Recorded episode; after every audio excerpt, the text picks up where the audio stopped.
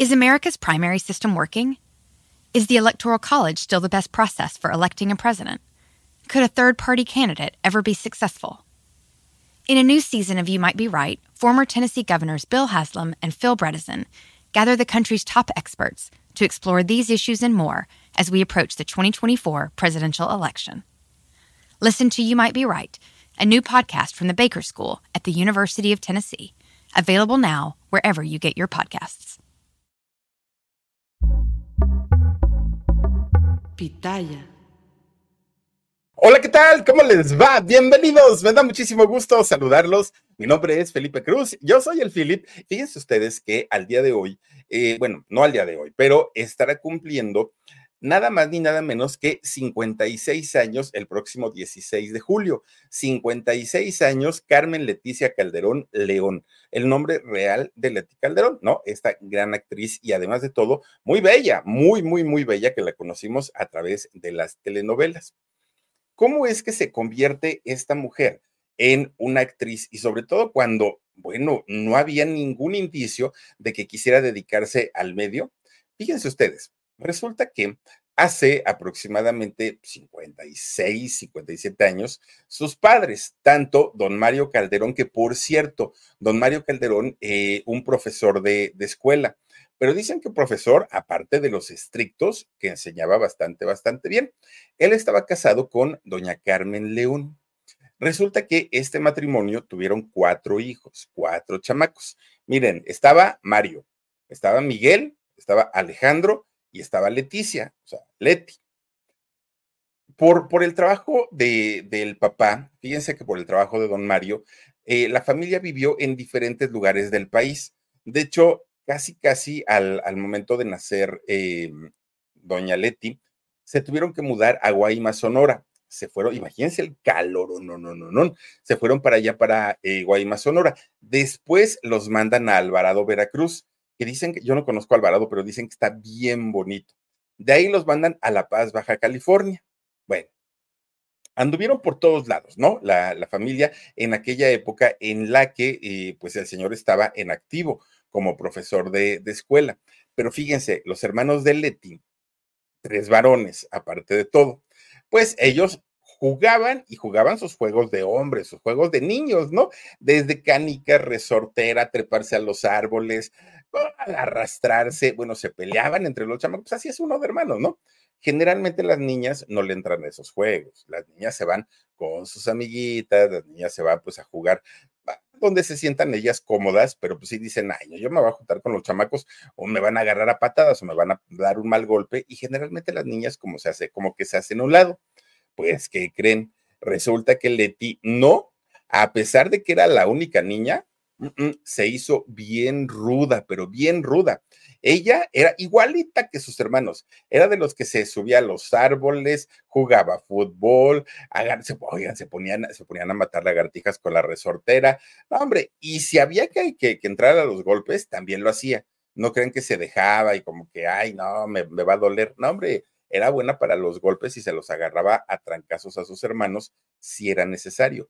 De hecho, no parecía niña Fíjense que ella acostumbraba andar igual que sus hermanos, con la ropa sucia, no, no maloliente, no, sucia porque pues se arrastraban, subían, brincaban, pues así es uno, uno de chamaco, ¿no? Y obviamente al estar en, ¿cómo puedo decirlo? En ese tipo de juegos, la ropa se rompe, porque pues anda uno, pues es que es uno guerroso, y más siendo chamaco pues igualita como andaban sus hermanos, así andaba Leti, igualita, igualita, ¿no?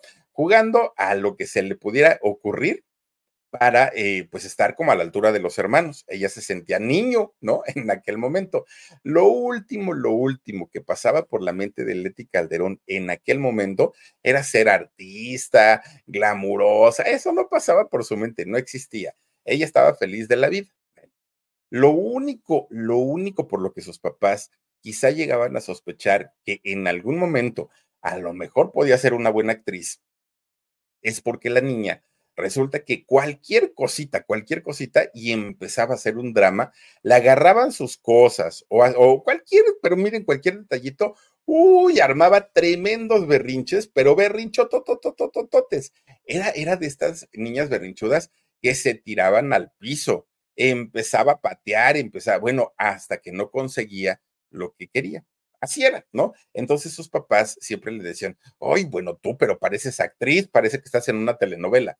Era lo único por lo que podría llegar a haber sospechado que la niña, pues como que tenía estas ganas de, de convertirse en actriz pero en realidad, pues, pues no, o sea, fuera de ahí la niña era una niña común y corriente y que no le interesaban estos temas.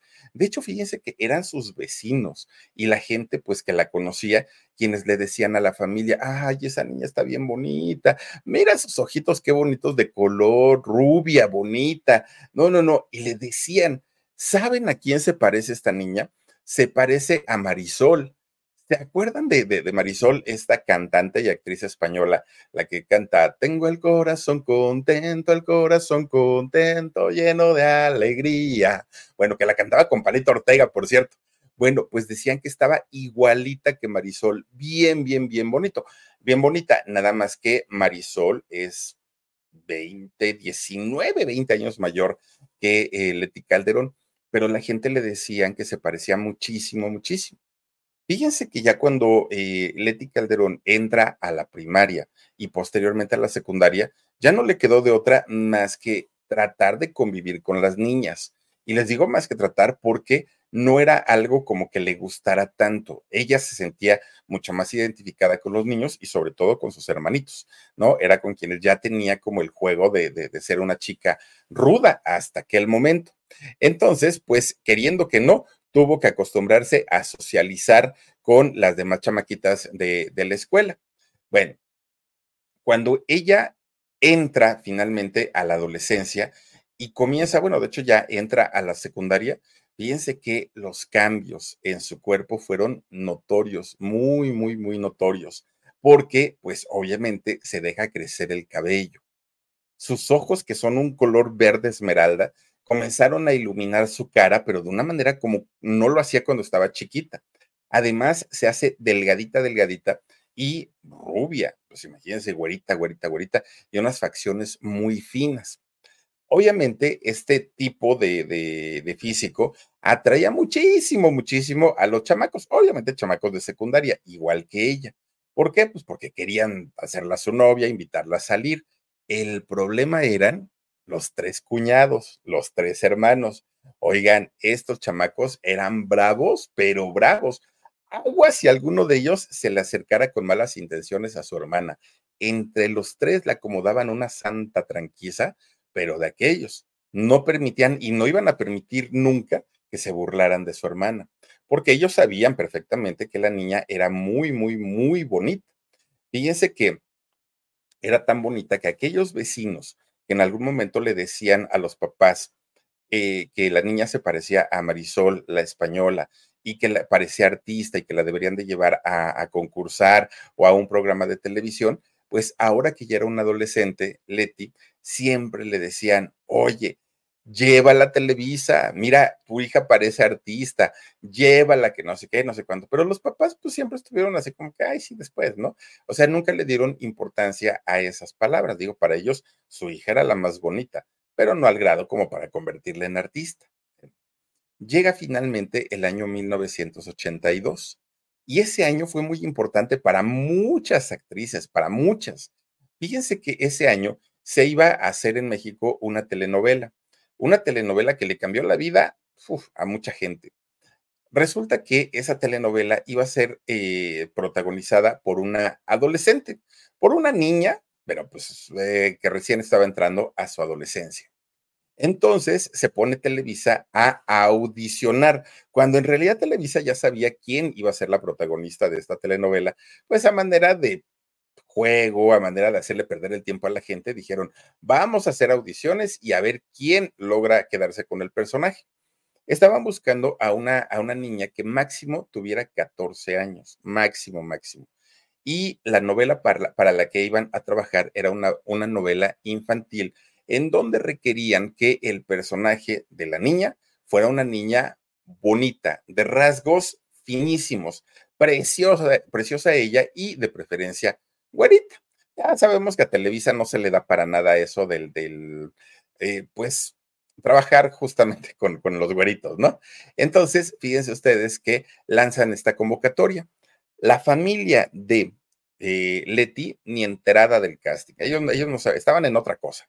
Pero resulta que los vecinos le van a decir a la señora, a la mamá de Leti, oiga, ya vio que en Televisa están buscando niños, talento, como su hija, así como su hija bien bonita. Y dijo la señora, pues no, no sabía, sí, mire, que van a hacer una telenovela, que la chispita, usted llévela, a lo mejor en una de esas se queda con el personaje. Tanto y tanto le habían dicho los vecinos que la niña estaba muy bonita, que dijo la mamá, bueno, pues la voy a llevar, total, ni creo que quede. Y efectivamente, Televisa ya tenía perfectamente eh, decidido que esa niña iba a ser aquella niña que había salido de, de chiquilladas, ¿no? De este programa. Era Lucerito, obviamente pero pues Televisa tratando de hacer este escándalo para llamar la atención y que se sumara el rating, pues hicieron este casting. Resulta que eh, obviamente la ganadora, ganadora sin casting fue, fue Lucerito. Regresa la taquilla con René Franco, tu boleto de entrada lo más frívolo de la cultura y lo más profundo de los espectáculos. Escucha el podcast de La Taquilla en Spotify o donde quiera que escuches podcast. De lunes a viernes a partir del 11 de marzo, en horario nocturno. La Taquilla. Internet, ya estamos aquí.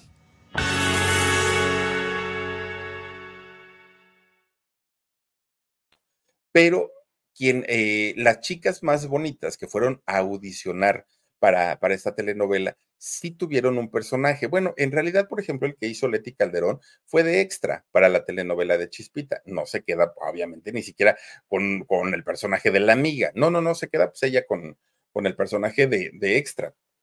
Pero ¿saben también quién estuvo ahí? Una de ellas fue esta muchacha, ay Dios mío, se llama eh, esta chica Nailea Norvin y la otra, se me fue el nombre, pero hay, dos chicas que, también estuvieron audicionando para Chispita. Bueno, Nailea fue una de ellas, ¿eh? Fíjense que eh, Leti se queda como extra y además, a manera de compensación por haber ido, haberse dado el, el tiempo de llegar al casting, de hacer la audición y todo, le regalaron unos boletos para ir a un programa de Televisa que además de todo, en esos años los programas de Televisa eran los más, así, pero los más, más, eh, buscado, la gente quería ir para saber cómo se hacía la televisión y para conocer a sus artistas favoritos. Este programa para el que le dieron el boleto o boletos a Leti fue nada más ni nada menos que XC2. XC2, el de René Casados con Erika Buenfil, y que después allí hicieron el concurso de la doble de Chispita y donde este concurso lo gana este, Gloria Trevi. Bueno, todo se va hilando, todo, todo, todo va eh, ahora sí que tomando forma, ¿no? En, en esta historia. Fíjense que ella estaba entre el público, eh, Leti Calderón, pero con esa, esa mirada que llamaba mucho la atención, esa sonrisa y ese encanto que tenía desde que era chiquita, pues resulta que la empiezan a ver los productores del programa. Y entonces dijeron, pues esta niña tiene lo suyo, está como muy, muy bonita, pero además tiene carisma, que eso es algo que no, no se da todos los días. Fíjense que la eligen los mismos productores y la convierten en el rostro de XETU, en el rostro del programa. Bueno, Leti obviamente se queda muy, muy, muy contenta porque, pues, imagínense, de haber ido como visitante, ahora era el rostro del, programa más visto en la televisión de México en aquellos años, XETU. Y uno de los premios que le dieron a Leti como, como parte del, del haber ganado el rostro de XETU fue una beca para estudiar en el CEA, en el Centro de Capacitación Artística de allá de Televisa. Entra al CEA, pero pues ella prácticamente siendo una adolescente, ¿no? Ya cuando ella eh, comienza a estar ahí en el CEA, es donde se da cuenta Leti que esa carrera que pues tanto, tanto tiempo le habían dicho que si era artista, que debería dedicarse a eso, pero pues ella no le daba importancia, ahí es donde dijo, creo que sí, creo que esto es lo mío. Y porque cuando entraba por los pasillos de Televisa y veía de pronto esas fotos de pura diva, de desde una Evita muy Chachita, doña Silvia Pinal, todas estas grandes actrices que eh, pues formaron parte de la televisión en México, ella se queda muy sorprendida y dijo, algún día mi foto va a estar también aquí en estos pasillos. Leti se convenció de que quería ser artista sí o sí. Y fíjense que cuando ella sale de la preparatoria, termina su preparatoria, habla con sus papás y les dijo, "Mm, ya no quiero seguir estudiando, ya ni me metan a la universidad porque los voy a dejar mal, entonces mejor denme chance para dedicarme a lo artístico. Bueno, obviamente los papás no estuvieron de acuerdo, los señores querían que eh, Leti pues hiciera su, su universidad, pero a final de cuentas ella ya estaba decidida a convertirse en actriz y lo mejor del asunto es que sí tenía con qué, talentosa, pero además muy bella y carismática. De repente un día, don Valentín Pimstein, este chileno que aparte dicen que tenía un genio, pero genio tremendo, ¿no? la manda a llamar para darle una, eh, un personaje en su telenovela llamada Amalia Batista. Fíjense que no fue un, fue su primer telenovela, pero no fue una buena experiencia o una bonita experiencia para Leti. ¿Por qué? Ah, en, esta telenovela le tocó ser en, en, personaje la hija de doña Susana Dos Amantes, que en paz descanse, mamá de Paulina Rubio. Entonces doña Susana era, era su mamá, ¿no? Ahí en la novela. Oigan, pues la única, la única que vio con buenos ojos la llegada de Leti Calderón a esta telenovela fue doña Susana, porque todos los demás, todos, todos, todos los demás se le fueron encima, todos, todos, todos, todos. ¿Qué fue lo que pasó? Miren, de entrada, cuando hacen las premiaciones estas de, Televisa, que ya saben que Televisa premia su propio, sus propias producciones, resulta que Leti Calderón gana un premio como mejor actriz debutante. Y eso no le gustó para nada al resto del elenco, a todos los que participaron ahí, no solamente a uno. Le hicieron la vida imposible a esta pobre chamaca, desde bromas pesadas hasta bromas de pésimo gusto. Y todo porque decían, ah, pues yo no sé cómo le hiciste, porque pues mira, conocida no eres, famosa tampoco eres, la más bonita tampoco eres. Y como, ¿por qué te metieron aquí a esta telenovela? ¿De qué privilegios goza? Le decía. ¿No? Si no tienes experiencia, mira, hay otras actrices que sí saben, que sí tienen experiencia y ya hubieran querido este personaje, pero pues como tú hiciste algunas otras cosas para que te dieran el papel, pues, pues sí, pero por la buena no fue. Fíjense que para Leti fue muy difícil, muy, muy, muy difícil. Incluso uno de los actores del elenco de, de esta telenovela, ¿qué creen? Pues en una de esas, como que entre juego, como que entre bro, como que entre, ay, para que veas que sí te queremos, oigan, jala a, Leti Calderón y la abraza y le planta a la fuerza tremendo beso en la boca. Leti, pues obviamente se zafa, le acomoda un santo cachetadón y ahí se arma, pero el tremendo, tremendo pleito. ¿Saben quién fue quien salió a defender a eh, Leti Calderón en aquel momento? Fíjense que no fue ni siquiera el productor, no fue ni el director de escena, no, no, no, no, no. El quien sale a defender fue doña Susana Dos Amantes. Doña Susana Dos Amantes fue la que salió a decir, a ver, ¿Cómo se les ocurre hacerle esto a una chamaquita que ustedes no nunca debutaron o qué les sucede? Y de aquí en adelante se las van a ver conmigo donde le vuelvan a hacer alguna fregadera a esta chamaquita. Y a ella, a Leti, le dijo, tú vente para acá, te metes a mi camerino y no sales hasta que no te toque salir, porque era la mamá de ella, ¿no? En la novela. Hasta que no te toque salir conmigo, no sales de aquí, porque ya le habían hecho bastantes, bastantes groserías a Leti en, en aquel momento. Obviamente, después de esta telenovela y esta experiencia tan fea, aprendió a defenderse. Ya de ahí ya no fue tan difícil, tan fácil que se dejara o que le hicieran la vida imposible.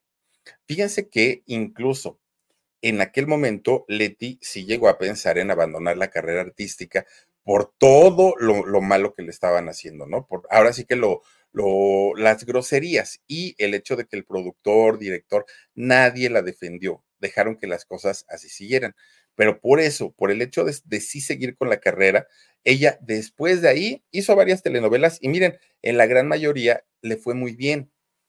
Hizo por ahí una novela que se llama Principesa, Blanca Vidal, Monte Calvario, en fin, hizo varias.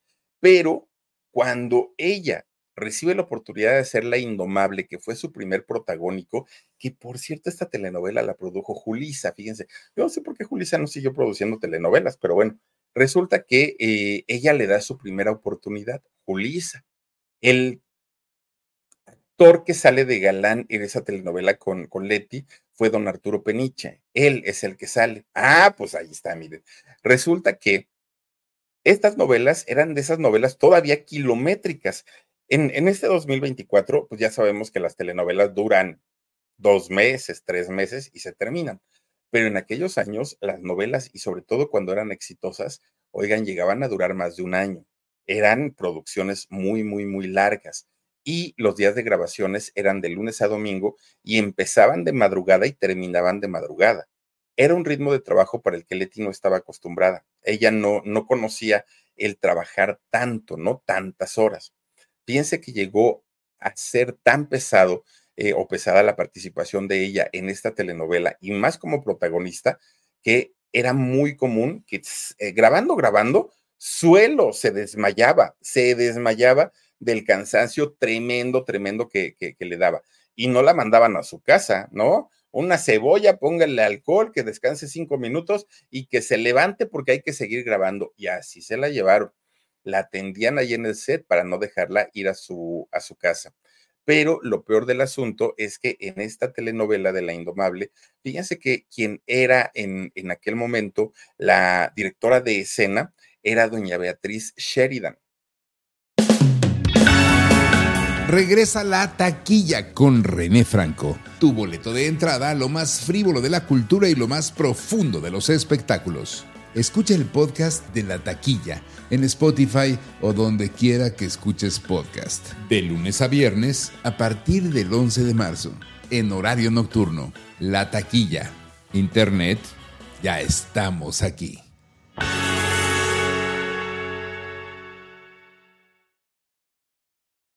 Que además de todo, quien llegó a trabajar con Doña Beatriz, una de dos, Doña Beatriz era o mucho amor o mucho odio, pero además doña Beatriz Sheridan no sabía disimular.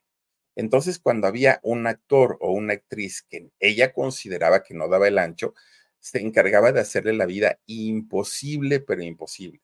Y resulta que doña Beatriz Sheridan, pues no era santo de devoción de, de Leti Calderón, ni viceversa. Las dos se odiaban, pero de una manera tremenda, tremenda le gritoneaba a Leti, no, no, no, no, no, lo estás haciendo muy mal, tu trabajo no me convence, vamos a repetir todo. Le acomodaba unas gritonizas a la pobre mujer, porque además decía, y por tu culpa vamos a tener que repetir toda la escena, cuando los demás lo hicieron maravilloso, pero mira nada más, tu trabajo es una cochinada. Le decía de todo. Y Leti aguantaba, aguantaba, aguantaba. Pero un día estaban las cosas tan tensas que iban, ¿cómo le llaman? Que van muy pegaditos al aire. No tenían capítulos de protección, capítulos de colchón. Y entonces eh, Beatriz Sheridan tenía ya no el tiempo encima, la, productora que era Julisa estaba pues ya también a, marchas forzadas y pues eh, Beatriz Sheridan consideraba que lo que estaba haciendo eh, Leti Calderón no era lo que la, la telenovela requería. Oigan, se desesperó tanto, tanto, tanto, tanto, tanto Beatriz Sheridan que, ¿qué creen? Pues le puso la mano encima a Leti Calderón, la acomodó una zarandeada y unos jaloneos horribles, horribles, horribles. Miren, Leti, muy enojada, muy, muy, muy enojada, agarró sus cosas y se fue a su casa todos los demás eh, personajes que estaban, que, que, eran parte del elenco, se quedaron fríos porque pues vieron cómo Sheridan le había eh, jaloneado a Leti Calderón, que además era la protagonista. Y entonces se juntaron todos, ahí sí, se juntaron todos y fueron a reclamarle a Sheridan. Y le dijeron, oiga, doña Beatriz Sheridan, si usted no se disculpa con Leticia, todos vamos a renunciar, todos nos vamos, porque no nos merecemos ese trato, porque ya se pasó de la raya, porque una cosa es que sea la jefa y otra cosa es que ya nos quiera ningunear, y así simplemente no. Pero doña Sheridan dijo, pues no, yo no tengo por qué disculparme, ¿para qué no estudia sus diálogos? ¿Para qué lo hace mal? ¿Para qué todavía tirándole, no? A, a Leti. Bueno, como ya no podían grabar porque no estaba eh, Leti, porque ella se había ido a su casa, fíjense que un buen día llega don Víctor Hugo Farril ejecutivo de allá de, Televisa, que además pues, dice que, que fue uno de los causantes de que Salma Hayek se fuera para Estados Unidos, ¿no? Bueno, pues resulta que Víctor Hugo Farril es quien tiene que obligar a eh, Beatriz Sheridan a que le ofrezca una disculpa a Leti Calderón. Y ya a regañadientes lo hizo, lo hizo doña Beatriz Sheridan y solamente así regresó al set Leti Calderón, obviamente advirtiéndole otra actitud de estas, otro jaloneo de estos, y ya no va nada más a que me voy a mi casa, ahora sí nos vamos a una demanda. Bueno, hizo bien, la verdad es que hizo bien, porque miren, una cosa es ser el, jefe, ser el patrón, y otra cosa es que ya haya golpes de por medio. Digo, ahí sí, definitivamente no. Ahí en esa telenovela de La Indomable fue en donde nació ya realmente la carrera de Leti Calderón. Ahí se hizo de un hombre, ahí se convirtió en una actriz. De hecho, fíjense ustedes que ya ven que en, televisión y sobre todo en las telenovelas es muy común como que el protagonista empiece como a pretender a, la, a, su coprotagonista femenino y terminan en pareja, por lo menos lo que dura la grabación. Y entonces Leti, que estaba trabajando con Arturo Peniche, que él era el, galán de la telenovela, fíjense que Leti decía, ay, este muchacho ya se tardó a ver en qué momento me va a hablar, porque pues, pues, tenemos que acabar de novios. Pero pues no se atreve y no se atreve y no se atreve. Ella pensó que era como que así sucedía siempre y así era en todo. Pero pues en la vida real eso nunca pasó, nunca ocurrió. Incluso cuando ella comienza a trabajar en Televisa y comienza a ganar su dinerito sin tener una pareja, Leti se iba a las tiendas de, de, de bebés y ahí compraba ropita, compraba cobijitas, compraba todos los accesorios que pudiera encontrar y decía, para el momento en cuanto llegue el esperado embarazo, ya voy adelantada en cosas, ¿no? Ya tengo la carriola, ya tengo esto, ya tengo el otro, porque era algo que desde chiquita, desde que estaba chiquita, ella soñaba con convertirse en mamá. Y fíjense ustedes que, pues obviamente era un, una situación incómoda para toda la familia porque decían, no lo hagas. O sea, en el momento que llegue, todos te vamos a apoyar y todos vamos a estar contigo. Pero, pues, entre más ella deseaba tener a ese bebé, iba pasando el tiempo y no llegaba y no llegaba y no llegaba. Bueno, pues resulta que a pesar de que en, esa primer telenovela donde era una actriz conocida, eh, una actriz eh, que no fue precisamente bien recibida por sus compañeros, el público sí comenzó a tenerle mucho cariño por el carisma, ¿no? Que, que ella tenía. Y obviamente eso la lleva a ser su segundo protagónico, La casa al final de la calle, que por cierto, esta telenovela la hizo con Eduardo Palomo, que en paz descanse. Él era el, galán de, Leti en esta telenovela. Bueno, obviamente le fue muy bien, no solamente a la, a la telenovela, sino además ella junto con, Paloma con Palomo se consolidan como grandes actores. El, el asunto es que ellos hicieron muy buena química en la telenovela, muy, y mucha gente pensaba que en realidad sí eran novios pero tampoco, tampoco sucedió así. Bueno, poco a poquito Leti se convierte en una actriz ya consolidada y sobre todo por ahí de los años 90 es que ya era una, una de las actrices juveniles en, en aquel momento. Fíjense que su oportunidad, ahora sí para demostrar que en realidad era una actriz y no solo una cara bonita, vino cuando le habla don Ernesto Alonso. Fíjense que cuando le habla eh, Ernesto Alonso, hace una eh, telenovela que se llamó Yo compro a esa mujer. En esta telenovela sale como galán Eduardo Yáñez, que ya, ya sabemos que Eduardo pues era el galán de cabecera de don Ernesto Alonso. Ahí estaba también eh, doña Alma Muriel, joven, salía por cierto, y salía Enrique Rocha don Ronchón, este señor grandote, fortachón y con el vocerrón, no, no, no, no, no, no. Bueno, resulta que don Enrique Rocha salía eh, haciendo el personaje de su papá, del papá de eh, Leti. Y sí, o sea, vamos, Leti en aquel momento tenía 23 años y Ronchón ya tenía 50. Pues sí, daba el ancho para ser el papá. Pero ¿qué creen? Pues resulta que ahí sí, en la vida real, que se nos enamoran, don Enrique Rocha y eh, doña Leti Calderón. En la vida real, en la telenovela, eran padre e hijo, e hija, pero fíjense nada más, se enamoran y comienzan una relación. Obviamente, el papá de Leti, don Mario, pegó el grito en el cielo, pero el grito, miren, había muchas contras. Una de ellas, don Enrique Rocha tenía la fama de ser mujeriego a más no poder, de vivírsela en la zona rosa con todos sus amigos, jugando, derrochando el dinero, tomando, ligando. Bueno, esa era la fama que tenía Enrique Rocha. Pero además, Enrique Rocha era mucho más grande que don Mario, el papá de Leti Calderón. Entonces, obviamente, los papás dijeron, por supuesto que no, claro que no. No, no estamos de acuerdo en que tú tengas una relación con él porque, pues, el señor te dobla la edad y además tiene esta fama de esto y esto y esto y esto. Pero resulta que, aunque los papás de Leti no autorizan el romance,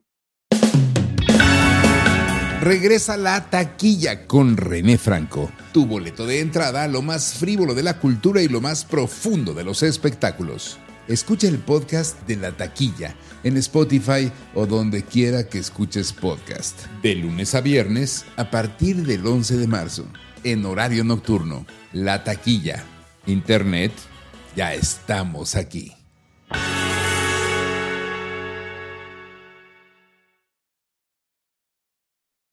Leti se va de la casa.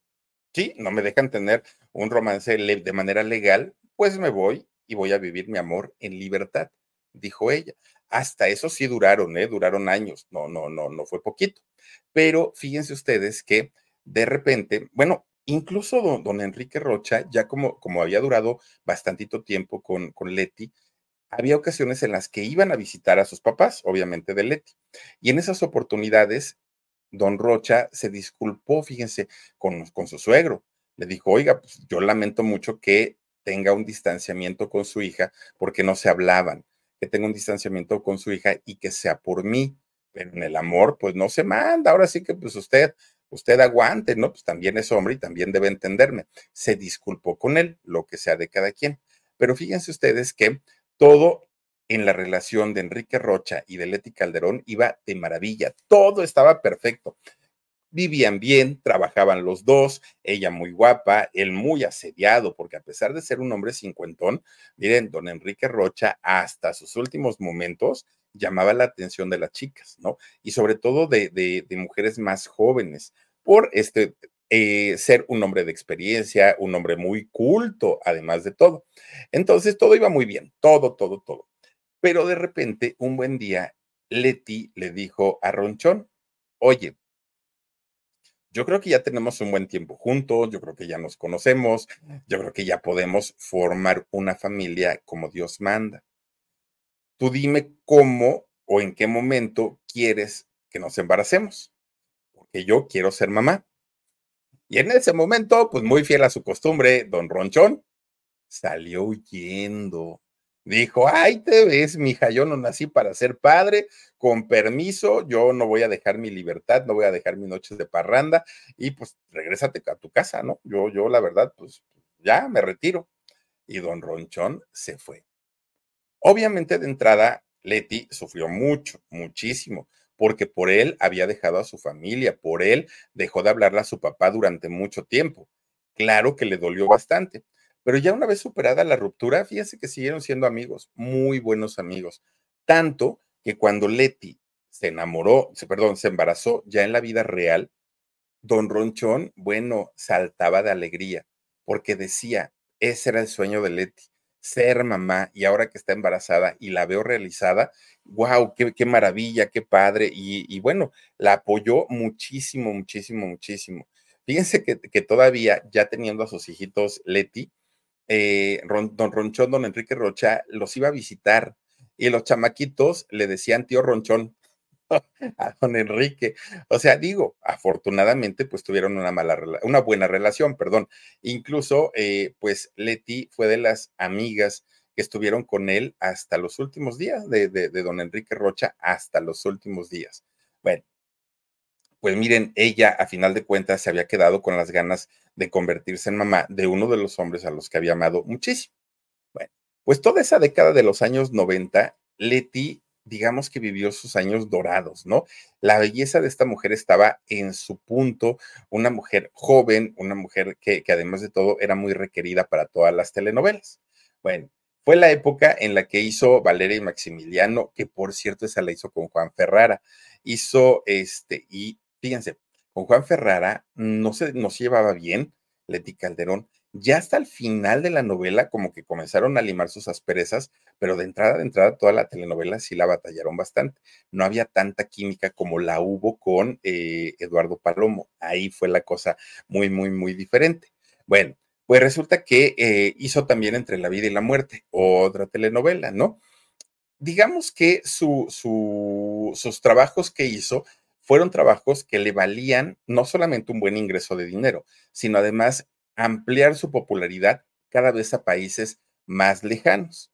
Pues por esta época, cuando ella estaba triunfando así en lo más alto, en lo más grande de su carrera, fíjense que su hermano Alejandro, uno de los tres hermanos que ella, que ella tiene, pues resulta que jugaba fútbol americano.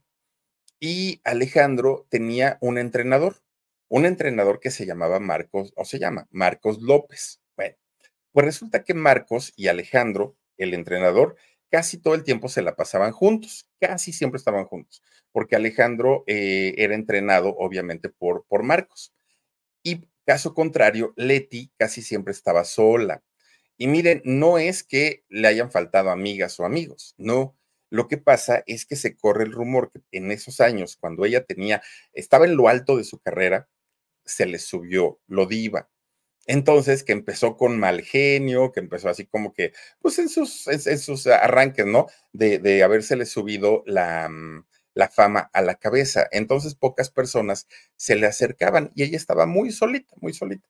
Y cuando de pronto un muchacho se le llegaba a acercar, como que quedaba decepcionado porque tenían otra idea de ella, ¿no? De que era una mujer sencilla, de que era una mujer, y no a la hora de la hora, pues se decía que su reacción era muy, muy, muy diferente. Pero lo que ocurría con Marcos es que al ser amigo de su hermano y convivir con toda la familia, pues no, ella no estaba como en su plan de diva o en su plan de soy estrella, estaba como muy normalita. Entonces, eso facilitó mucho las cosas para que en determinado momento Marcos se le acercara y ella le dijo que no, porque la, pretensión de Marcos era que pues se hicieran novios, pero ella le dijo que no, porque pues tenía prioridades como su trabajo y todo, pero Marcos le insistió. Terminan haciéndose novios y se fueron a vivir juntos. Pero no paró ahí la cosa. Resulta que ellos se casaron en 1995 se convierte Marcos en el primer matrimonio de Leti Calderón. Ahora, ya casada ella, pues claro que veía muy cercana la posibilidad de convertirse en mamá, que además tanto lo había deseado. Pero miren, como estaba en su buen momento de, de trabajo, pues la seguían llamando y la seguían llamando y la seguían llamando, hizo por ahí la antorcha encendida. Bueno, hizo cantidad y cantidad de, telenovelas, ¿no? Entonces, pues no había tiempo y no había tiempo y no se daba el embarazo. Además, en 1997, fíjense que la llaman nuevamente y la llaman para proponerle un proyecto que era muy bueno.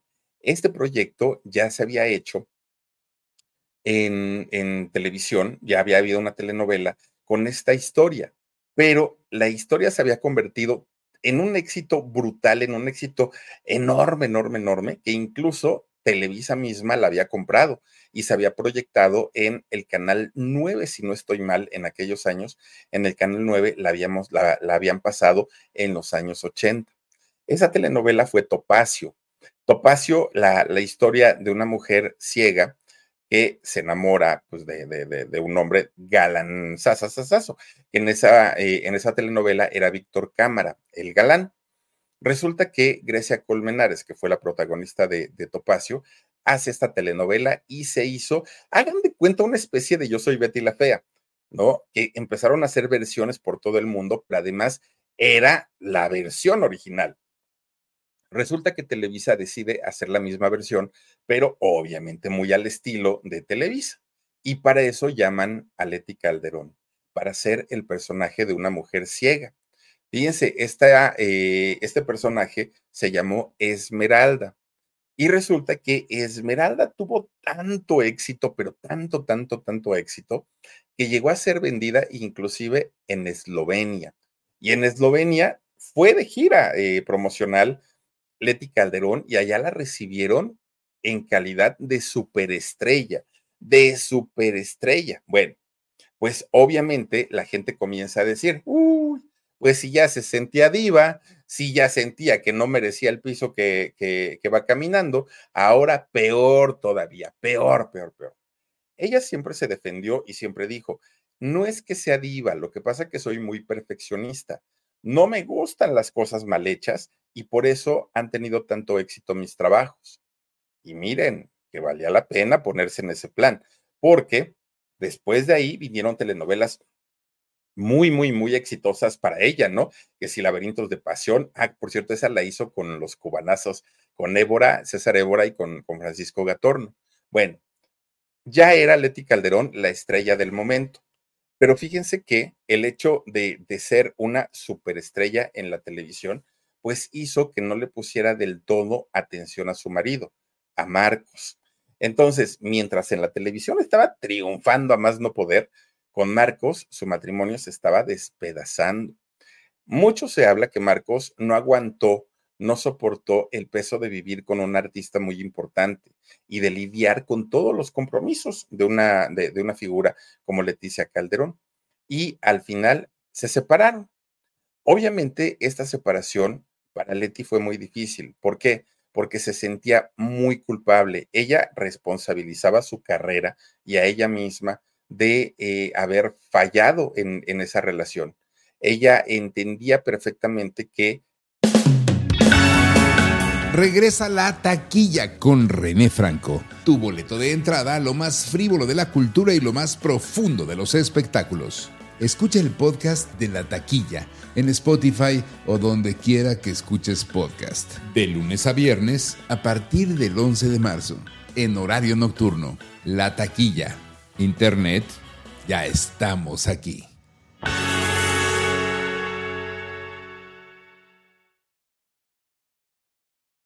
No había podido retener a su esposo y también ella decía, es que como mujer no logré hacerlo y para, para ella era un dolor tremendo, tremendo. Además, fíjense que cayó en depresión y esta depresión se hizo muchísimo más fuerte la, depresión de, la pérdida del matrimonio, pero después de haber hecho Laberintos de Pasión, fíjense que Televisa como que dijo, pues dejen descansar su imagen y ya no le dieron llamados.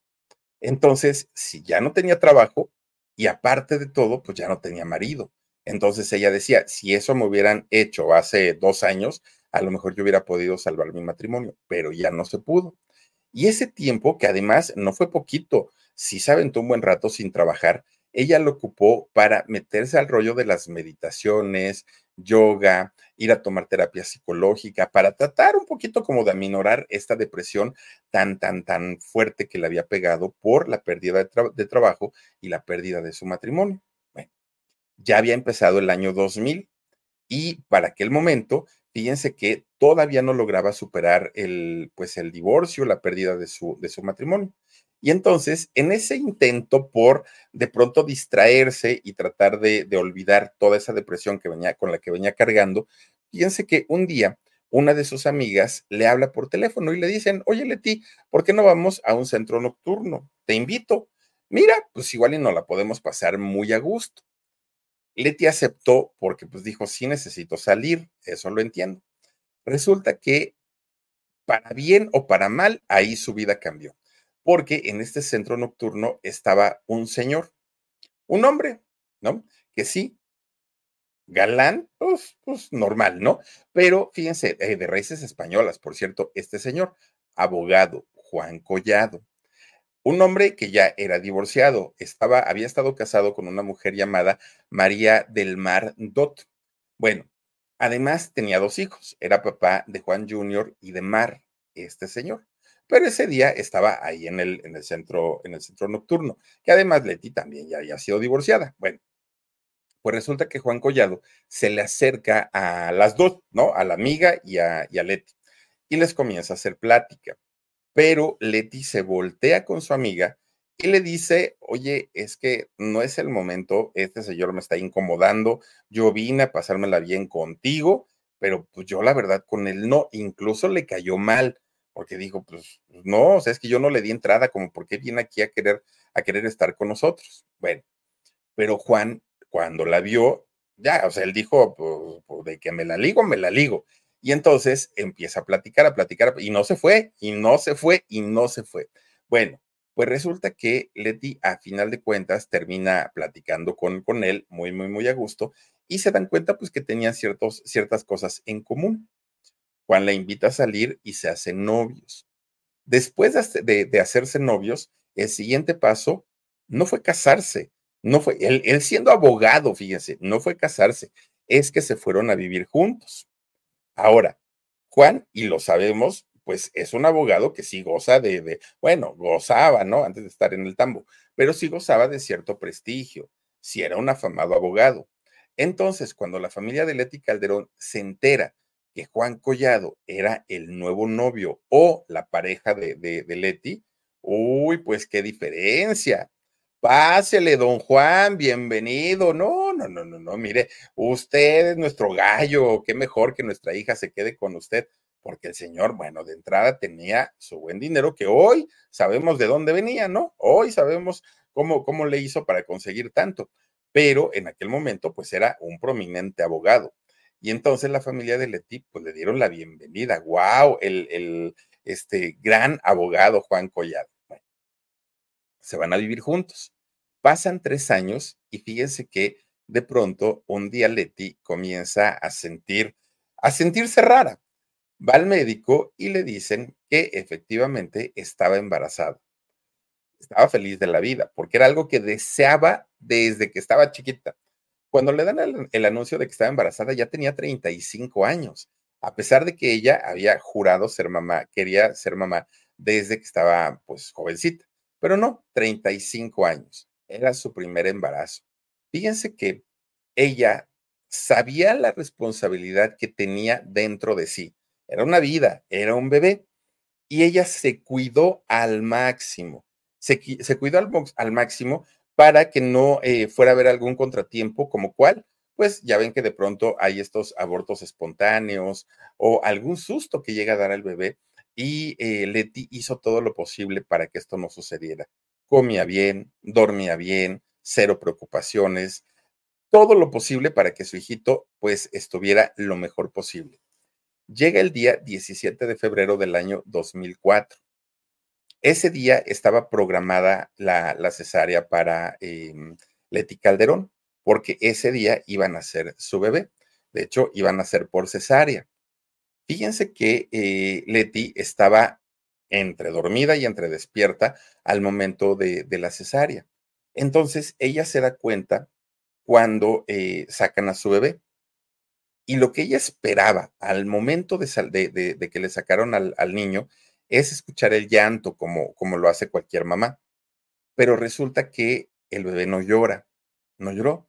Entonces, dentro de su anestesiado cuerpo, ella medio se endereza y pregunta, ¿cómo está mi hijo? ¿No? Porque pues no lo había escuchado chillar.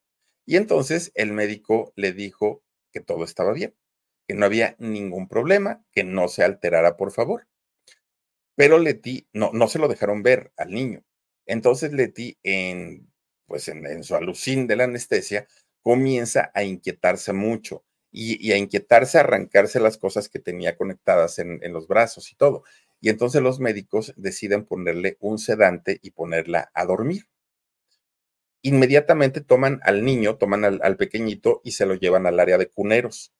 Ya en los cuneros se lo muestran a la familia que estaban ahí en el hospital, que estaban esperando pues recibir noticias de qué era lo que había pasado. La familia lo pueden ver al niño, no, le mandan besos, saludos, habrá pues la emoción que finalmente da y se llevan al niño. Después de eso, nadie supo del niño, nadie, nadie, nadie. Cuando Leti despertó después del sedante que le pusieron, fíjense que ella pregunta nuevamente qué había pasado con, con su hijo. Y el médico le dice, oye, lo tuvimos que llevar a em, la incubadora porque tiene problemas en su corazón. el niño tiene, tiene problemas y lo vamos a tener que llevar a terapia media o terapia intermedia. Leti se pone muy mal, muy, muy, muy, muy, muy mal, porque obviamente pues ella sabía de antemano que algo estaba pasando con, con su hijo. Y el, coraje que le había dado es que en lugar de que le dieran una, una razón, una respuesta, pues le dijeron que todo estaba bien y le pusieron el sedante. miren, más tarde llega el doctor allá con, con Leti en, su habitación y le dice, tengo que hablar contigo. Lo que pasa es que tu bebé nació con síndrome Down. Miren, ah, todavía estaba con el letargo de la, de, la anestesia, Leti, pero en ese momento no supo bien lo que el médico le dijo, no entendió bien. La, la, reacción de ella pues fue así como que, ¿qué me está diciendo, doctor? ¿De qué, de, qué me está hablando? Yo le pregunté cómo estaba mi hijo y usted me dijo que estaba bien. Pero cuando de pronto como que le empiezan a caer los veintes, comienza a gritonearle al doctor, le comienza a reclamar de una manera horrible, porque le dijo que no, y, tenía razón, no le había hablado con la verdad desde un, desde un principio. Además, Leti decía, ¿y por qué? Quiero una explicación. ¿Por qué mi hijo está así? Porque durante todo mi embarazo yo me cuidé mucho, yo comí bien, yo dormí bien. ¿Qué, qué fue lo que pasó? Los doctores le explicaron a Leti que no era una cuestión de cuidados o no, era una cuestión genética. Obviamente para, para Leti, esos primeros minutos fueron infernales, porque no sabía a lo que se estaba enfrentando, porque no, no tenía una referencia de lo que podía pasar o cómo tenía que tratar a su hijo. Además, le daba muchísimo, muchísimo miedo la reacción de Juan. Muchísimo, muchísimo. Él es el otro hijo, este Omarcito. Bueno, pues, eh, ah, ahí están los dos, ahí están los dos, perdonen ustedes. Bueno, pues resulta que eh, poco a poquito Leti comienza a asimilar las cosas, pero el miedo a qué le iba a decir su marido no la dejaba. Bueno, a final de cuentas, fíjense que Juan la apoyó mucho, hasta eso, en aquel momento. Los dos trataron como de documentarse, como de entender, como de qué, qué vamos a hacer, pero llega el momento en el que Leti acepta a su hijo lo acepta tal cual. Y miren, si algo podemos aplaudirle a esta mujer es la manera de educar a Luciano, su hijo. Luciano, que ya vive solo, hoy tiene su propio departamento, el muchacho. Ama a Marjorie de Sousa, porque dice el chamaco que le encanta. Miren, hasta eso, pues nada perdido, ¿no? Ama a Marjorie de Sousa, que ya se, lo, ya se la presentó su mamá, por cierto, a Marjorie. Pero además, oigan, es muy bonito ver a una Leti enseñándole a lavar sus su, chones a su hijo. Mira, hijo, lo tienes que poner aquí en el lavadero. Agarras el jabón sote, porque usan el jabón sote. Agarras el jabón sote, le das tantas talladas de un lado, le das tantas talladas del otro. Un chamaco autosuficiente. Un chamaco que miren. Regresa la taquilla con René Franco, tu boleto de entrada lo más frívolo de la cultura y lo más profundo de los espectáculos. Escucha el podcast de La Taquilla en Spotify o donde quiera que escuches podcast. De lunes a viernes a partir del 11 de marzo, en horario nocturno. La Taquilla. Internet, ya estamos aquí.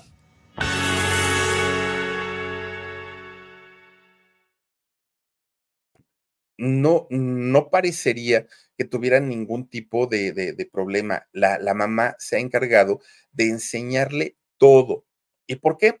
Porque dice Leti, yo no sé y no tengo la vida comprada. Yo no sé el momento en el que me vaya a ir y yo no me quiero ir con el pendiente de qué va a ser de mi hijo. Quiero dejarlo que él se sepa defender solo ante la vida. Y uno ve a este muchacho y de verdad que dan ganas de chillar, de, de ver cómo no, no importa el problema que pueda uno tener en la vida. Cuando hay una buena educación, cuando hay tiempo y cuando hay las ganas de querer sacar a alguien adelante, definitivamente se puede. Ahora, el hecho de que Leti haya aceptado a su hijo y se haya encargado en cuerpo y alma de él, le trajo, pues, digamos que, un distanciamiento con su marido. ¿Por qué? Porque eh, durante, durante mucho tiempo, Leti había, no había hablado de entrada con la prensa acerca de lo de su hijo.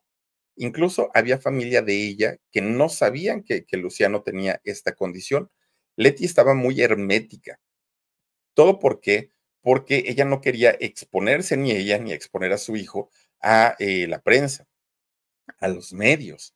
Y además no tenía mucho tiempo ni para dar entrevistas porque ella tenía que documentarse, leer, ir con doctores para que la asesoraran. Bueno, fue muy, muy, muy difícil y ella tuvo que bajar el ritmo de trabajo en la televisión. Miren, estuvo cerca de siete años sin trabajar.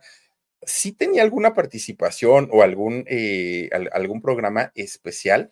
Hizo dos participaciones. Hizo una para Heridas de Amor y en el nombre del amor hizo otra. Y eh, trabajó también como conductora. Bueno, Andrea Legarreta se fue a, a tener a una de sus hijas y necesitaban una conductora suplente. Y es ahí donde entra eh, Leti Calderón a cubrir esta, mm, pues, esta plaza que había dejado Andrea. Fue todo lo que hizo, pero pues en realidad no era de que algo que le quitara el tiempo, eh, pues todo el día. Bueno, ella estaba entre trabajando y cuidando a sus hijos, porque además eh, al año de que nace su, su, hijo Luciano es que se vuelve a embarazar. Entonces eh, nace su hijo Carlo, pues los tiene, están pegaditos uno, uno del otro. Entonces, entre cuidar a sus dos hijos, el trabajo que tenía y además informarse y documentarse para poder apoyar a Luciano, pues Juan Collado como que, pues espérame tantito, ya habrá tiempo para ti. Y no decimos que, ay, pobre Juan, lo descuidaron y todo, porque él se pudo haber metido también a apoyar tanto a Leti en su trabajo como a los propios hijos. Pero para él, pues es que yo me voy todo el día a trabajar, ahí encárgate tú. Leti también se iba a trabajar, pero además se encargaba de, de, de sus hijos. Miren, resulta que va pasando el tiempo y eh, hagan de cuenta que mucha gente ya le decía a, Leti, oye Leti, ten cuidado porque se habla que tu marido, pues anda como que medio, pues medio desbalagado, ¿no? Ve alguna chica y pues como que mira que esto y que el otro. Pero ella decía, no, no, no, eso no es verdad. Juan es un buen esposo, Juan es un buen padre. Lo último que nos haría a nosotros como familia sería algo así. No, no, no. ¿Quién sabe si, si en realidad nunca se dio cuenta o pues, pues, no quiso darse cuenta, pero siempre habló maravillas de Juan, siempre, siempre, siempre. No, no eran casados, pero sí vivían como matrimonio y ya hasta tenían pues a sus, a sus dos hijitos. Pero resulta que lo que sí es que aunque digan que no y aunque digan que eso no es cierto y todo, pues ya el Juan ya tenía otra relación, ¿no? Y lo peor del asunto es que a Leti le decía que todo estaba bien. O sea, no es que haya sido un matrimonio ya roto y que de pronto, pues, pues no, pues ya ni nos llevábamos bien, ya yo vivía en otro lado, ya, no. Con Leti todo aparentemente estaba perfecto dormían juntos, comían juntos, incluso llegaban a hacer planes para el futuro. Todo bien, todo bien, todo bien, todo bien. De repente un día Leti empieza a sentirse mal de una de sus rodillas y le dice a Juan que tiene que empezar a ver lo de un tratamiento y dentro de ese tratamiento pues la iban a operar, ¿no? Para quitarle un problema de, de rodillas. Fíjense cómo, cómo son las cosas, que resulta que este, estas consultas que tenía Leti Calderón Juan Collado las aprovechó para un buen día que no estaba Leti porque se había ido a, sus consultas, entra a sacar las cosas de él y se fue de la casa. No se despidió de ella, no se despidió de sus hijos, no se despidió de nadie, de nadie, de nadie. Esta historia coincide con que de repente un día Matilde Obregón, que era directora en ese entonces de la TV Notas, le habla a Leti Calderón y le dice, oye, es que tengo unas fotos en donde está tu marido con otra mujer y se están besando, pero pues yo no sé si, si sacarlas porque mira, están muy, muy, muy, muy, muy, muy fuertes. Y Leti le dijo, pues sácalas, Juan ya ni vive conmigo. Y entonces, pues fíjense que cuando estas fotos salen, la gran sorpresa es que la tercera en discordia era no cualquier mujer, era una compañera de trabajo de Leti Calderón era Yadira Carrillo. Fíjense nada más, que juran y juran y juran hasta el día de hoy que no, que Juan ya no vivía en su casa cuando ellos empezaron, que ya este Juan y, Leti no tenían nada que ver, pero bueno, eso es lo que dicen ellos, ¿no? las cosas como se dieron y de acuerdo a los tiempos son muy, muy, muy diferentes. Fíjense que eh, una vez que Juan se va de la casa, es cuando Leti se da cuenta que ella, por dedicarse 100% a sus hijos y a su marido, se había descuidado mucho, ella, Leti, que se la había olvidado ser mujer y se da cuenta que Juan en realidad era un hombre muy controlador, porque había ocasiones en las que Leti decía, oye, es que me están invitando a mis amigas a salir a ir a comer. Y fíjense que la respuesta de Juan era, ah, no, no, no, no, ¿cómo crees? Porque una, una verdadera mujer, una dama decente, nunca sale de su casa, y menos ya en la tarde, noche, no, no, no, ¿cómo crees? Él sí podía, él podía hacer lo que se le daba la gana, pero una mujer no hiciera su esposa, pues muchísimo menos.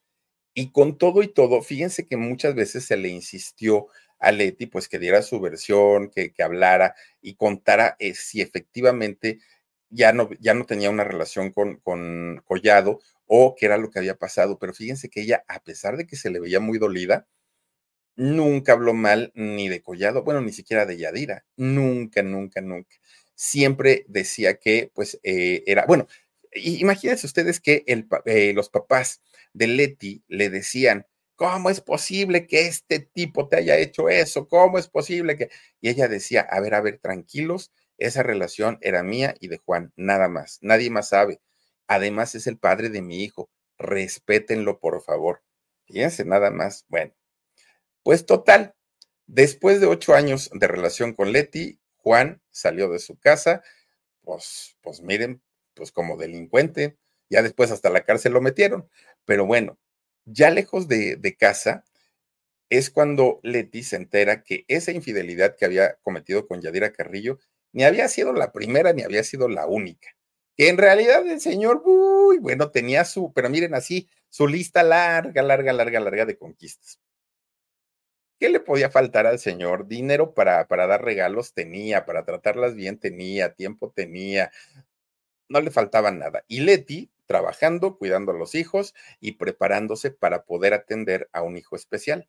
Imagínense ustedes. Bueno, pues Leti durante ese tiempo siempre, siempre, siempre defendió muchísimo, muchísimo a Juan, pero además nunca le negó la convivencia con sus hijos, nunca. Siempre permitió que los niños fueran a ver a su papá, siempre, siempre, siempre. Incluso cuando iban, decía, van a ir a la casa de su papá, respeten a la nueva pareja de su padre, no se metan ahí, ustedes nada más a lo que van y se regresan. Imagínense nada más. No, no, no, no, no.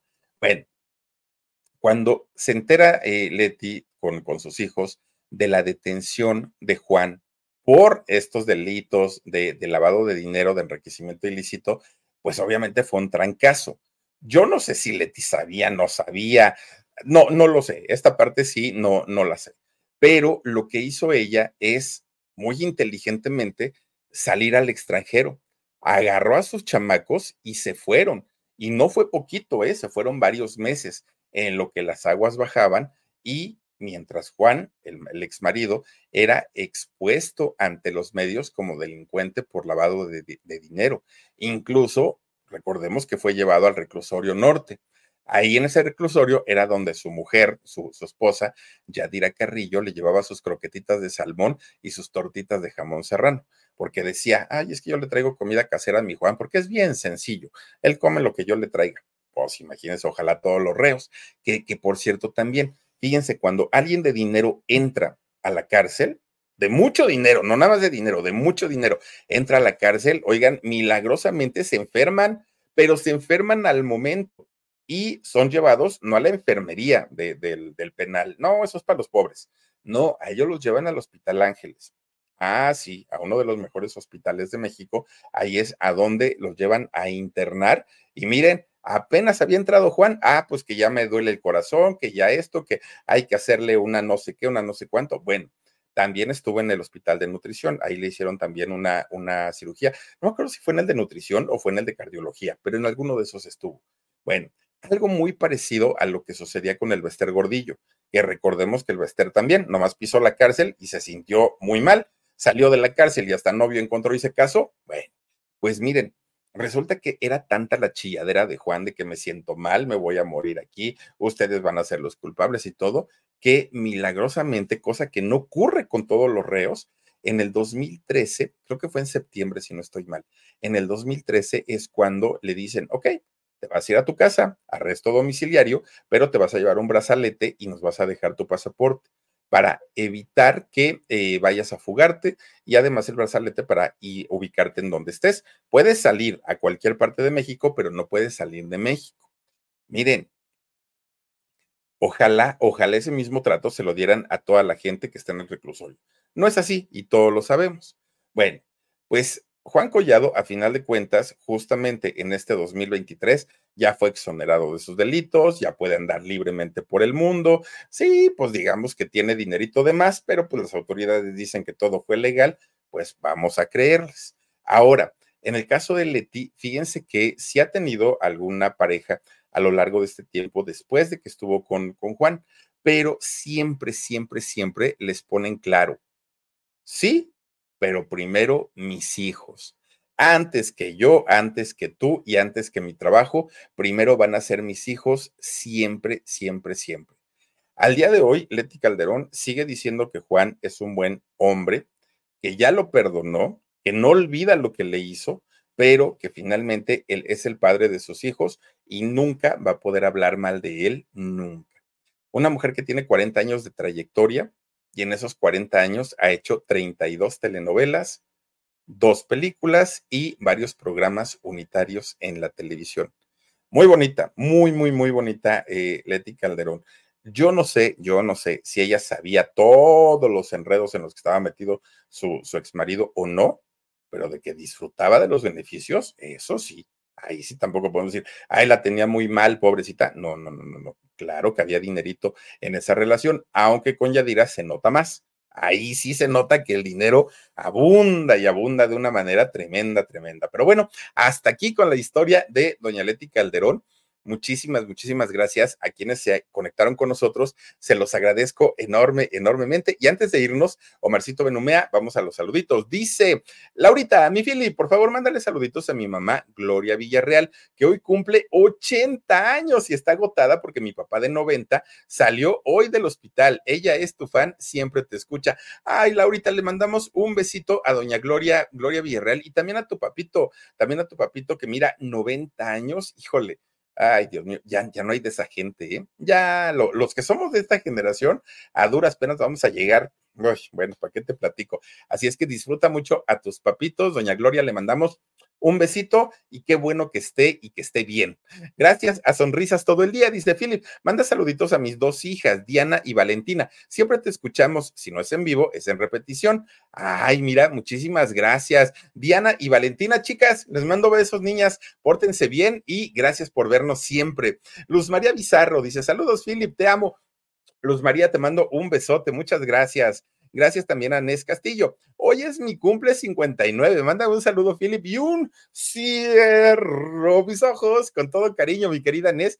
Felices 59. Micaela Mata Ledesma dice: Buenas noches, Philip. Te saludo como siempre desde Doctor Mora, Guanajuato. Para ti y todo tu equipo, muchísimas gracias, Micaela. Yo te mando un beso enorme. Gloria Díaz, Philip. Triste historia hasta en las mejores familias. Una linda mujer. Gracias por compartirnos. Al contrario, Gloria, muchísimas, muchísimas gracias. Te mando un beso. Elvia Martínez dice, qué buena historia, saludos. Muchas gracias, Elvia. Ay, mañana, por cierto, la historia que les voy a platicar está buenísima. Kena Morales dice, creí que dirías si está embarazada, pues apenas estuvo en un teatro y se ve muy panzoncita, como de embarazo. no, no creo. Sinceramente no. Eh, Georgina Armida García dice, Laura, que Dios te bendiga a tu mami con salud y les dé fortaleza para que puedan seguir cuidando a tu papi. Que Dios los bendiga. Miren qué bonito, qué bonito que se llevan entre ustedes, Georgina. Muchas gracias a ti y a Laurita. Eh, Vainilla, saluditos desde Monterrey. Muchas gracias, Vainilla. Te mandamos un beso. Teresita Pérez dice, buenas noches, Philip. Buenas noches, Teresita. Gracias también por desvelarte un poquito con nosotros. Y Elvia Martínez dice, qué buena historia. Saluditos. Muchas gracias, mi queridísima Elvia, y a todas y a todos ustedes que nos hacen el favor siempre de, poner ahí el Philip, por ahí de las 9.30 de la noche. De verdad, muchas gracias. No olviden escucharnos en nuestro podcast que se llama el Philip. No olviden eh, también nuestro canal de Consabora México. Y por supuesto que el día de mañana tendremos alarido 11 de la noche. Cuídense mucho, pásenla bonito. Omar Benumea, muchas gracias. Dani Álvarez, muchas gracias. Pero a ustedes que nos hacen el favor de estar allá, un millón de gracias. Pasen bonita noche, descansen rico. Soy Felipe Cruz el Philip. Adiós.